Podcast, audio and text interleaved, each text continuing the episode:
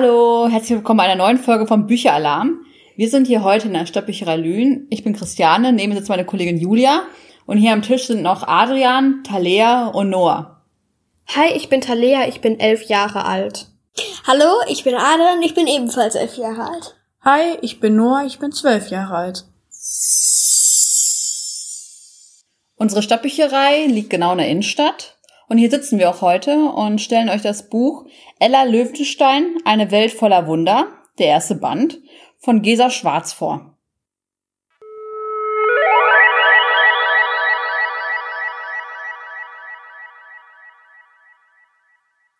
Auf dem Cover kann man Ella Löwenstein zwischen mehreren Pflanzen mit Feen um sich herum sehen. Der Titel ist in einem Glitzersilber und auf der Rückseite ist Kasimir, den ihr im Laufe der Geschichte kennenlernen werdet. Egal ob Feen, Nixen oder Traumsammler, Ella weiß, dass es sie gibt. Doch normal findet sie das selbst nicht. Denn welche Zehnjährige stolpert schon auf dem Schulweg über einen schlafenden Troll oder wird von einem fliederfarbenen Kobold verfolgt? Und Heide Kobold Kasimir erweist sich als äußerst hartnäckig. Er benötigt dringend Ellas Hilfe und nimmt sie mit auf eine gefährliche Mission in die Anderwelt. Für Ella beginnt eine unvergleichliche Reise in eine Welt voller Wunder, in deren Verlauf eines klar wird. Kobold Kasimir ist erst der Anfang.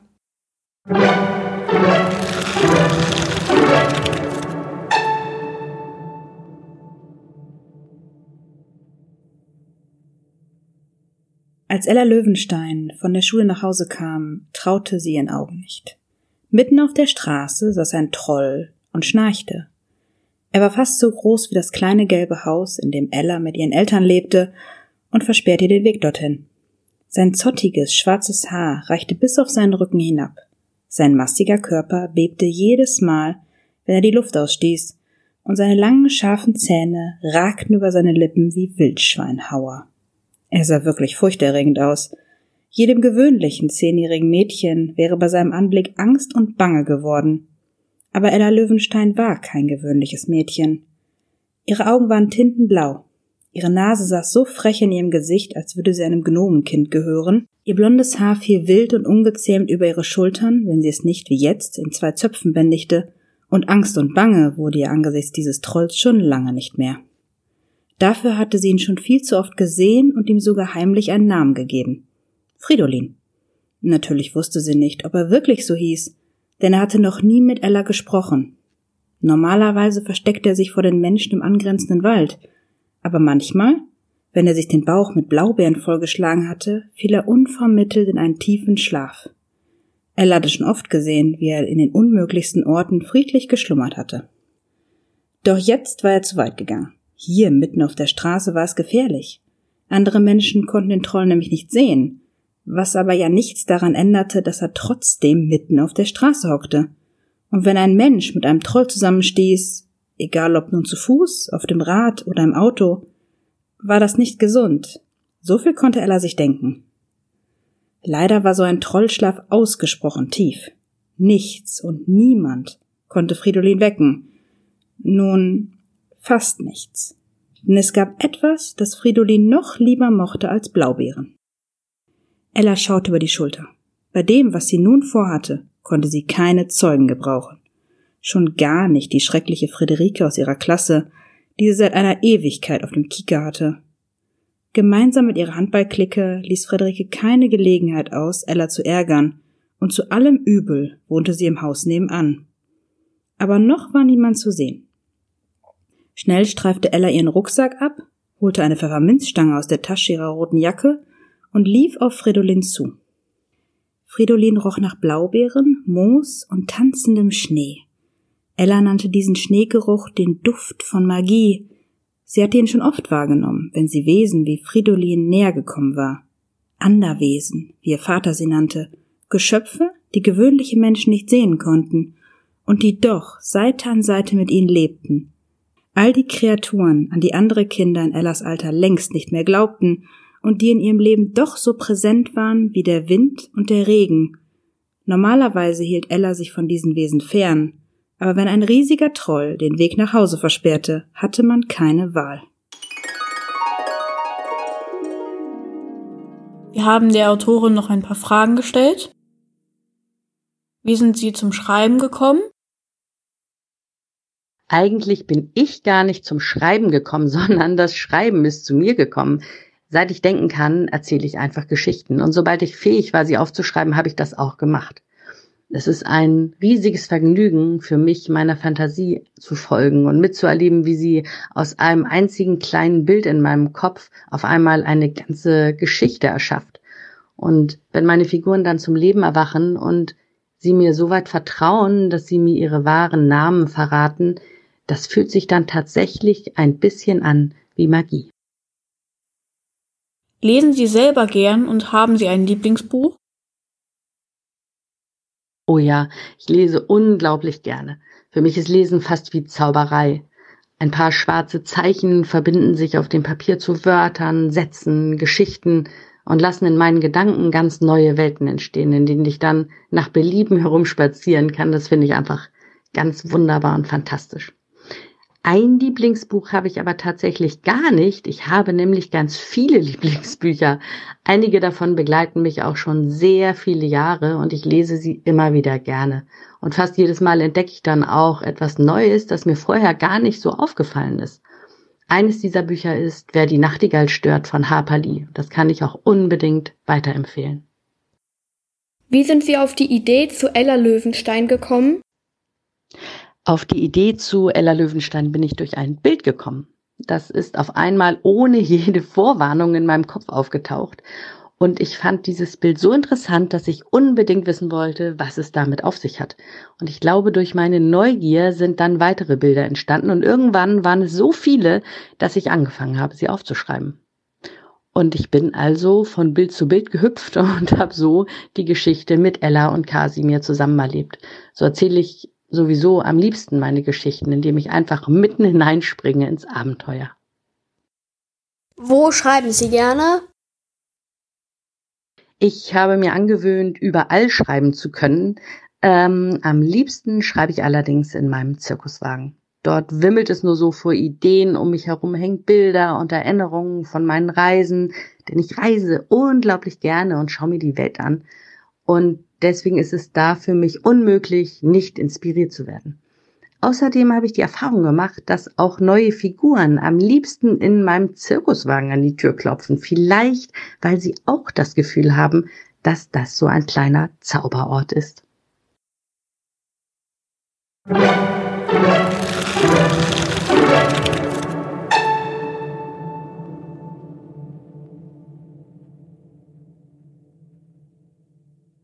In dieser Nacht in ihrem Zimmer hörte Ella ein Geräusch und wusste nicht, was sie erwartet. Und schwupps verschwand es hinter der Stehlampe. Oder besser gesagt, ein Teil von ihm. Sein haariger Bauch und die wollige Mähne guckten unübersehbar an beiden Seiten hervor. Ella runzelte die Stirn. Das ist der schlechteste Versuch, sich zu verstecken, den ich je gesehen habe stellte sie fest. Das Monsterchen erbebte, dass die Haare flirrten. Vorsichtig lugte es hinter seinem miserablen Schutzschild hervor. Du kannst mich sehen? Seine Stimme erinnerte Ella an prasselnden Regen. Unwillkürlich musste sie grinsen. Vielleicht träume ich auch, aber ich sehe klar und deutlich ein pinkfarbenes kleines Monster mit ziemlich dreckigen Füßen. Augen des Monsterchens weiteten sich. Monster? rief es außer sich und sprang mit einem Satz hinter der Lampe hervor, als wäre dahinter nicht genug Platz für ein Monsterchen und seine Empörung. Ich bin Kasimir, der Heidekobold, und ich bin nicht pink, sondern fliederfarben. Das ist ein ganz gewaltiger Unterschied. Kasimir schaute an sich hinab. Mit den Füßen hm, hast du allerdings recht fügte er verschämt hinzu, blitzte jedoch gleich darauf wieder frech zu Ella hoch. Es ist aber auch nicht geschickt, so helle Teppiche zu haben. Darauf sieht man ja jeden Fleck. Ella stieß die Luft aus. Hätte ich gewusst, dass eines Tages ein pink fliederfarbener Heidekobold bei mir einzieht, hätte ich schlammfarbene Teppiche besorgt. Entschuldige meine Nachlässigkeit. Kein Problem, sagte Kasimir großmütig. Es ist nie zu spät, um nachzubessern. Dunkle Teppiche machen das ganze Zimmer gleich viel wohnlicher. Und wenn du schon dabei bist, kannst du auch deinen Balkon gemütlicher herrichten. Mit Lichterketten zum Beispiel, die da über deinem Bett gefällt mir. Für mich brauchst du dir die Mühe allerdings nicht zu machen. Es würde mir nicht im Traum einfallen, bei einem Menschen einzuziehen. Er betonte das Wort Menschen, als verursachte es ihm einen ekelerregenden Geschmack. Dann fügte er hinzu Ich äh, wurde verschleppt. Verschleppt? Von wem denn? Von einer merkwürdigen Frau mit seltsamen Haaren, erwiderte er, während er mit einiger Neugier an ihren Büchern vorbeispazierte. Hat einfach mir nichts, dir nichts mein Haus ausgegraben, in einen Topf gezwängt und hier ihr Herr entführt. Und weil mein Haus und ich für alle Zeit verbunden sind, äh, hatte ich natürlich keine Wahl, als mitzukommen. Kasimir sprach von Tante Carlotta. So viel verstand Ella immerhin. Der Rest seiner Antwort verursachte ihr allerdings Kopfschmerzen. So sah verwirrte er sie. Dein Haus? Wovon sprichst du? Er deutete über die Schulter auf den Heidestrauch, und da ging Ella ein Licht auf. Du wohnst in dieser Pflanze? Allerdings, erwiderte er. Momentan ist sie etwas ramponiert, was natürlich deine Schuld ist. Es ist alles andere als nett, anderer Leute Häuser mit Regenschirm zu malträtieren. Das lass dir gesagt sein. Ella schnaubte. Es ist auch alles andere als nett, andere Leute mit fliegenden Häusern anzugreifen. Du hast mich durchs ganze Zimmer gejagt. Das warst du doch. Oder willst du behaupten, dein, Heu dein Haus hätte ein Eigenleben? Manchmal kommt es mir so vor, entgegnete Kasimir achselzuckend. Vor allem, wenn es mal wieder schrecklich unordentlich ist. Aber nein, du hast recht. Ich habe den Topf gegen dich in den Kampf geschickt. Du hast geguckt, als wolltest du mein Haus auffressen. Da blieb mir gar nichts anderes übrig. Angriff ist die beste Verteidigung. Es passiert nicht alle Tage, dass man einen fliegenden Blumentopf im Zimmer vorfindet, gab Ella zurück. Und abgesehen davon ist er nicht gerade klein. Du hättest mich umbringen können. Kasimir winkte ab. So böse ist mein Haus nun auch wieder nicht. Im Gegenteil, es ist sehr gemütlich, wenn man die Fähigkeit hat, sich zu schrumpfen. Und es hat alles, was das Koboldherz begehrt. Ein Bett aus Moos, jede Menge Haselnussvorräte in den Schränken und sogar eine Tiki-Bar. Ich würde dich ausnahmsweise einladen, wenn du durch die Tür passen würdest. Aber auch mein Garten ist wunderschön. Er hat einen Schlammpool. Und den wirst du sehen, wenn du mich zurück nach Hause bringst. Ella zog die Brauen zusammen. Sie hatte nicht die geringste Ahnung, wovon der Kobold da sprach. Doch Kasimir ignorierte ihre Verständnislosigkeit vollkommen. Wir sollten auch keine Zeit mehr verlieren. Fuhr er fort. Meine Magie wird schwächer, je länger ich von zu Hause fort bin und äh, Magie? fragte Ella. Willst du sagen, du bist ein Zauberer, Harry Potter mit Fell oder wie? Kasimir schnaubte verächtlich. Keine Ahnung, wovon du da redest, aber selbstverständlich können Kobolde Magie wirken. Allerdings verweinen wir stärkere Zauber, denn sie kosten uns ungeheuer viel Kraft manchmal zu viel.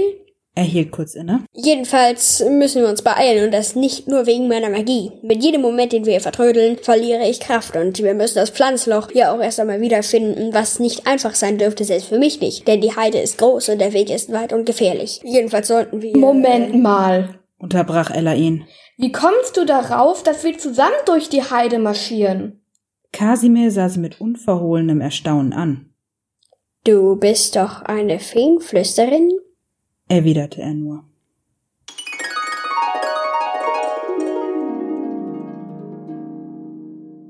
Am nächsten Tag im Wald auf der Suche nach Kasimirs Zuhause bemerkte sie, dass etwas nicht stimmte.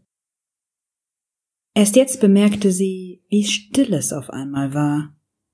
Die Vögel waren verstummt, die Blätter hingen reglos von den Zweigen, selbst der Wind schien verschwunden zu sein. Sie kommen, raunte Kasimir. Gleich darauf fühlte Ella es auch. Das Donnern im Boden, als würden unzählige schwere Körper auf sie zupreschen. Instinktiv wich Ella zurück, unfähig, sich von dem Nebel abzuwenden, der nun unaufhaltsam näher kam. Wer? fragte sie atemlos. Doch Kasimir kam nicht mehr zum Antworten denn jetzt tauchten sie aus dem Nebel. Unzählige Kobolde mit ledriger Haut, langen Ohren und gelb glühenden Augen. Sie trugen lederne Rüstungen mit Umhängen, hockten auf unnatürlich großen Kröten, Heuschrecken und Ratten und hielten Peitschen in den Händen. Ganz vorn ritt eine dunkle Gestalt, größer als all die anderen, und die Kapuze des Umhangs tief ins Gesicht gezogen. Der Reiter war nicht größer als Ellas Unterarm, und doch ging eine Kälte von ihm aus, dass sie schauderte. Der schwarze Reiter und seine Moorkobolde, flüsterte Kasimir. Sie haben uns gefunden. Im selben Moment hob der Kobold mit der Kapuze die Faust, und die Meute preschte vor. Kasimir stieß einen Schrei aus. Lauf! rief er und rannte los, mitten in den Wald hinein. Ella zögerte keine Sekunde. Die Moorkobolde mochten klein sein, aber an ihren Gürteln blitzten Messer, und auch die Ratten sahen nicht ungefährlich aus. So schnell sie konnte, eilte Ella Kasimir nach, den Blumentopf fest an sich gepresst. Ihre Verfolger verständigten sich mit dunklen Rufen, die Peitschen knallten durch die Luft so laut, dass Ella den Kopf einzog. Sie fühlte sich wie ein gejagtes Tier. Der Nebel wurde dichter, immer wieder stolperte sie über Wurzeln und Steine.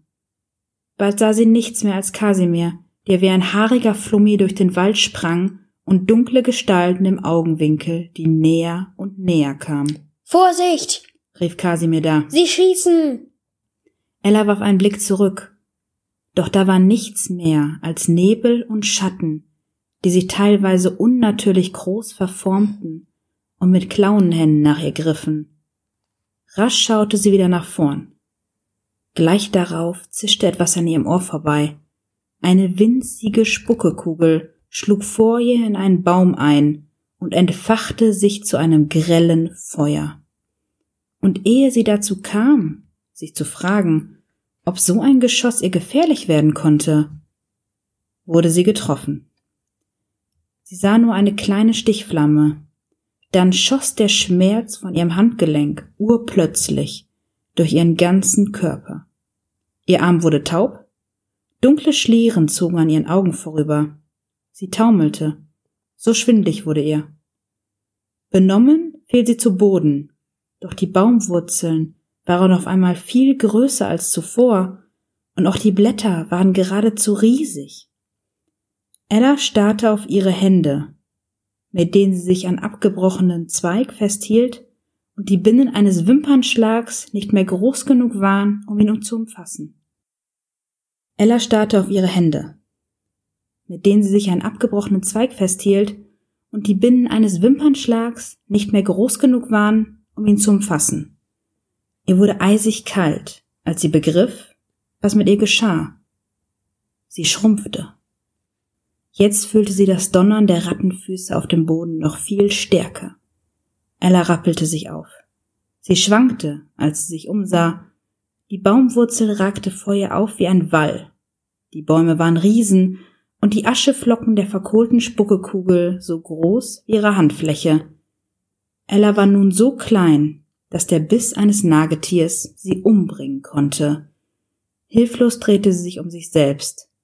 Wo zur Hölle war Kasimir?